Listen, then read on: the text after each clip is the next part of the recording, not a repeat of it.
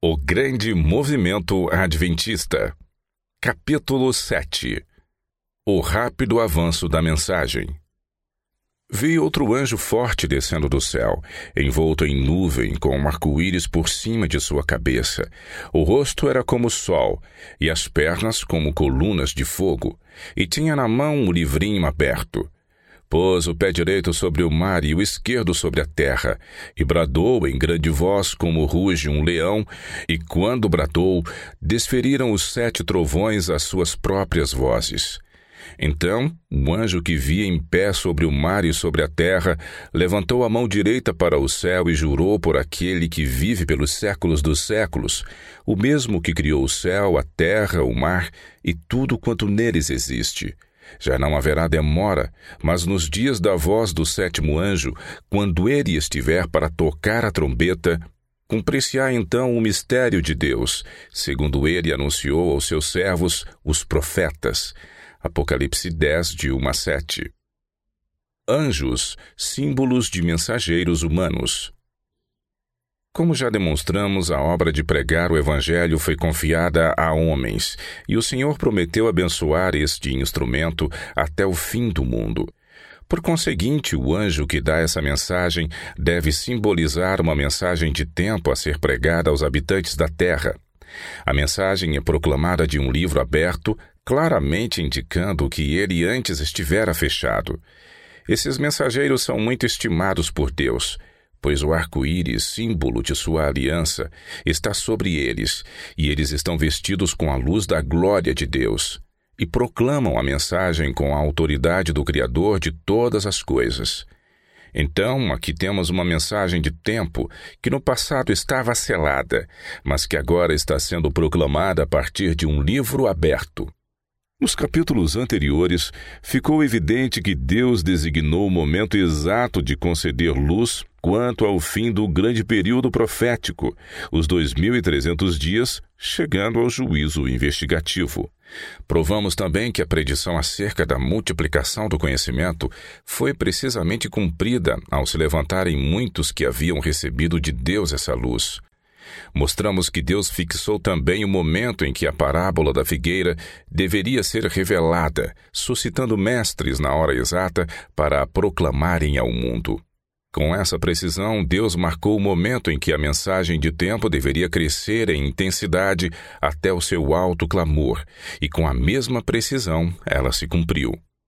O alto clamor da primeira mensagem.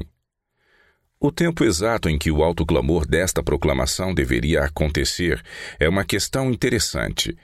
Ele surge entre o soar da sexta e sétima trombetas, o que se evidencia não apenas por sua localização no registro bíblico, mas pela própria mensagem que diz: Nos dias da voz do sétimo anjo, quando ele estiver para tocar a trombeta, cumprir-se-á então o mistério de Deus, segundo ele anunciou aos seus servos os profetas. Isto constitui evidência conclusiva de que o tempo anunciado nesta mensagem se estende até o soar da sétima trombeta. O tempo do alto clamor. Ao soar do sétimo anjo, lemos assim: Abriu-se então o santuário de Deus, que se acha no céu, e foi vista a arca da aliança no seu santuário. Apocalipse 11, 19. No serviço do santuário terrestre, o compartimento onde a arca ficava, o lugar santíssimo, abria-se apenas uma vez por ano. Isso acontecia no dia da expiação e tinha por finalidade apagar os pecados, purificar o santuário. O tempo referido pelos profetas em que deveria ocorrer esta obra de purificação, a ser realizada por Cristo, é ao fim dos 2300 dias. Daniel 8:14. Também é dito que ao soar do sétimo anjo, vozes no céu anunciam que é chegado o tempo de serem julgados os mortos. Apocalipse 11, 18. Esse símbolo profético de Apocalipse 10 aponta para o momento em que essa mensagem deve avançar com grande voz e, por fim, como quando ruge um leão. De acordo com essa profecia, o tempo em que a mensagem deveria crescer até o seu alto clamor vai desde o fim da sexta trombeta até o fim dos 2300 dias, o fim do período profético que termina na purificação do santuário. As quatro primeiras trombetas se cumpriram nas guerras dos godos, vândalos, hunos, etc., que dividiram Roma Ocidental em dez partes ou reinos. A quinta trombeta. A quinta trombeta revela a ascensão do islamismo, com sua gama de erros. Especialmente, porém, revela o período de cinco meses ou 150 anos literais, a partir do momento que tinham sobre eles um rei, em 27 de julho de 1299, Otman, também chamado de Osman I, fundador do Império Otomano, invadiu o território da Nicomédia. A partir desse momento, os otomanos assediaram e atormentaram o Império Romano Oriental até 27 de julho de 1449, ou seja, o exato período de 150 anos durante o qual soava a quinta trombeta. Nessa ocasião, os turcos vieram com seus exércitos contra a própria cidade de Constantinopla, fazendo uso de pólvora na batalha. Mediante um pesado canhão de artilharia, que o historiador Edward Gibbon disse requerer 60 bois de tração para transportá-lo, dispararam grandes pedras contra os muros dessa cidade. O término da sexta trombeta. Por esse tempo morreu João VIII, paleólogo considerado pelos historiadores como o último imperador bizantino.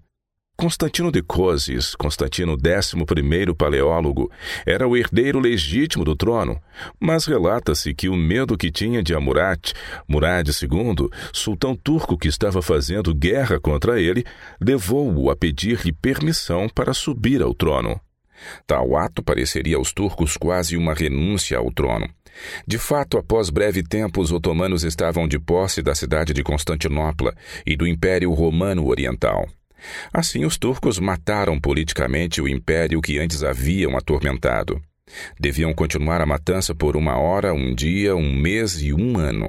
Apocalipse 9, 15. Se considerarmos essa referência temporal como um período profético, cada dia por um ano, quanto tempo representaria? Muito simples. Um ano é igual a 360 dias ou anos, um mês, 30 dias ou anos, e um dia, um ano. No total, 391 dias ou literalmente 391 anos. Sendo que uma hora é a vigésima quarta parte de um dia ou ano, simbolicamente seria a metade de um mês ou 15 dias. 360 dividido por 24 igual a 15. Portanto, o tempo total do reinado muçulmano independente no território romano oriental é de 391 anos e 15 dias. Somando esse total à data de 27 de julho de 1449, chegamos a 11 de agosto de 1840, como término do período de independência turca, conforme anunciado sob a sexta trombeta. O Dr. Josias Litt prevê a queda do Império Otomano. Em 1838, o Dr. Josias Litt, da Filadélfia, Pensilvânia, havendo abraçado a verdade anunciada por Guilherme Miller, uniu-se à obra de dar ampla publicidade à mensagem. Preparou artigos para publicação sobre o tema das sete trombetas do Apocalipse. Posicionou-se de forma incondicional, defendendo que o soar da sexta trombeta terminaria e que o poder otomano iria cair no dia 11 de agosto de 1840. Ressaltou então que esse cumprimento demonstraria ao mundo que um dia profético representa um ano de tempo literal. Alguns dos irmãos, mesmo dentre os que criam nesse ponto como ele, temeram quanto ao que resultaria caso o evento não ocorresse como predito. Isso, porém, não o intimidou. Pelo contrário, buscou fazer tudo o que podia para tornar pública sua compreensão acerca dos turcos. Os jornais circularam amplamente suas afirmações sobre o assunto. Clubes de céticos discutiam a questão em seus encontros e declaravam: Aqui está um homem que ousa alguma coisa. Se isso acontecer, segundo ele afirma, será estabelecida sem sombra de dúvida sua alegação de que um dia em profecia simboliza um ano e que os 2.300 dias são 2.300 anos, que terminarão em 1844. A publicação da palestra do Dr. Litt provocou agitação geral, e assim milhares tiveram sua atenção chamada para acompanhar a resolução do conflito que se levantara entre Mehmet Ali, o Pachá do Egito, e o sultão turco. Centenas diziam: se esta questão se encerrar, segundo afirmou o doutor, isto estabelecerá o princípio de interpretação de tempo profético dia-ano, e nós nos tornaremos adventistas. O sultão turco faz guerra ao Pachá do Egito. Por vários anos antes de 1840, o sultão esteve enredado em guerra contra Mehmet Ali, Pachá do Egito. Em 1838, o conflito entre o sultão e seu vassalo egípcio foi por certo tempo refreada por influência de embaixadores estrangeiros. Em 1839, no entanto, as hostilidades reiniciaram e prosseguiram até que, em uma das batalhas, o exército do sultão foi totalmente destruído e sua frota tomada por Mehmet e levada para o Egito.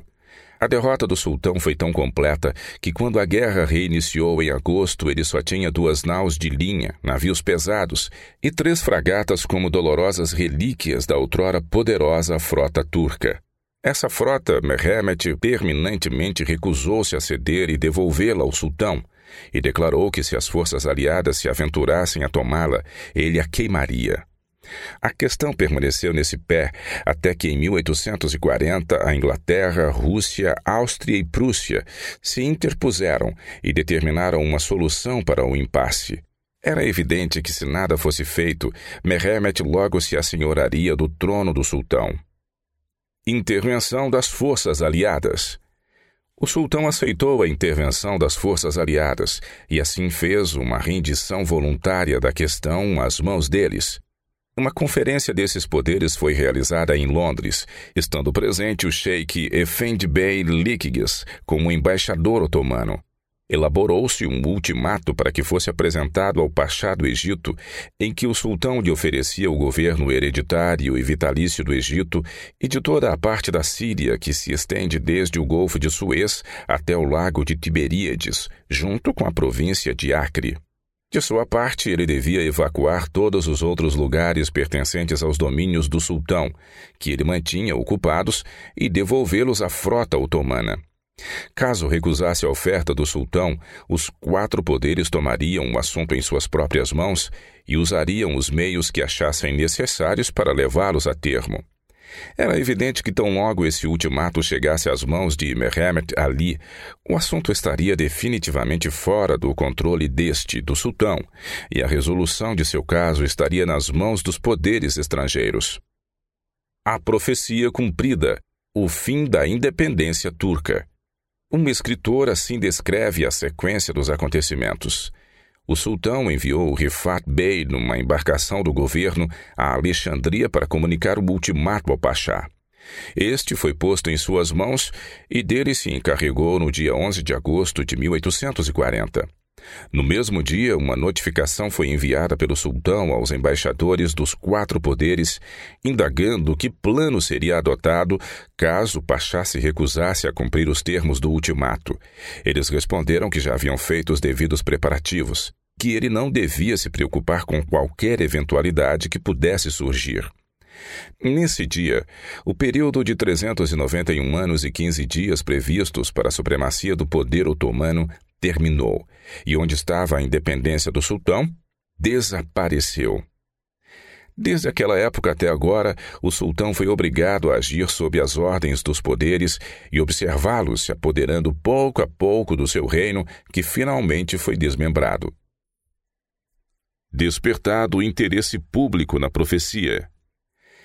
Esse marcante cumprimento da profecia teve tremendo efeito sobre a opinião pública Intensificou o interesse das pessoas de ouvir sobre profecias cumpridas e se cumprindo. O Dr. Litt afirmou que no espaço de poucos meses após 11 de agosto de 1840, havia recebido cartas de mais de mil notáveis infiéis, alguns deles líderes de clubes. Nessas cartas, eles afirmavam que tinham desistido da luta contra a Bíblia e a aceitavam como revelação de Deus ao homem. Alguns deles se converteram totalmente a Deus, e vários se tornaram poderosos oradores num grande movimento do segundo advento. Alguns se expressaram da seguinte maneira ao Dr. Litt. Dissemos que os expositores da profecia faziam menção das obsoletas páginas da história para fundamentar suas alegações de cumprimentos proféticos. Neste caso, porém, temos fatos reais diante de nossos olhos. Para ilustrar a forma pela qual a mensagem do advento começou a avançar em alta voz, justamente ao final da sexta trombeta, observemos um caso que me foi relatado por um dos protagonistas desta mensagem. Em 1840, Williams, um grande fabricante de tendas e velas para navios de Rochester, Nova York, aceitou a mensagem e convidou os irmãos Miller e Himes para que viessem a Rochester a fim de pregar aos milhares de moradores daquela cidade. Eles, porém, responderam que não dispunham do valor necessário para conseguir um salão grande o suficiente para acomodar todas as pessoas. Ao que ele replicou: tenho uma tenda circular de 37 metros de diâmetro.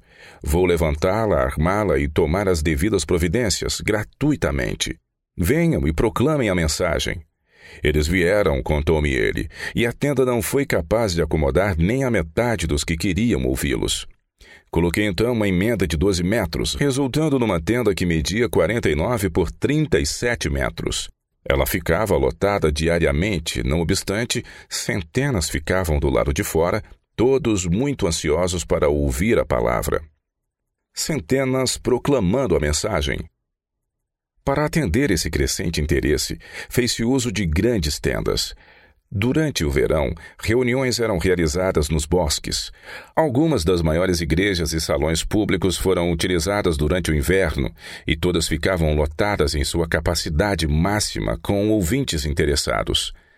Em vez de o irmão Miller proclamar a mensagem quase sozinho, como havia sido antes de 1840, agora cerca de 300 se juntaram a ele em proclamar publicamente o término do período de 2.300 dias e em fazer soar o clamor: já não haverá mais tempo e é chegada a hora do seu juízo. Podemos ver que, ao chegar o tempo determinado por Deus para que a mensagem avançasse ao redor do mundo, sua palavra se cumpriu e milhões foram movidos com o desejo de atender ao chamado. O que aconteceu no movimento nos Estados Unidos aconteceu também em outros países. A partir de 1840, em vez de haver uns poucos indivíduos espalhando suas publicações, dezenas saltaram à frente, por assim dizer, para proclamarem esse clamor. Na Inglaterra, apenas da Igreja Anglicana, havia 700 ministros proclamando a mensagem, sem contar outras dezenas de pessoas envolvidas na mesma obra. Em mais de vinte das principais nações da Terra, uma mensagem se espalhava com tamanho zelo que levou os observadores a dizer: Este povo está verdadeiramente levando isso a sério.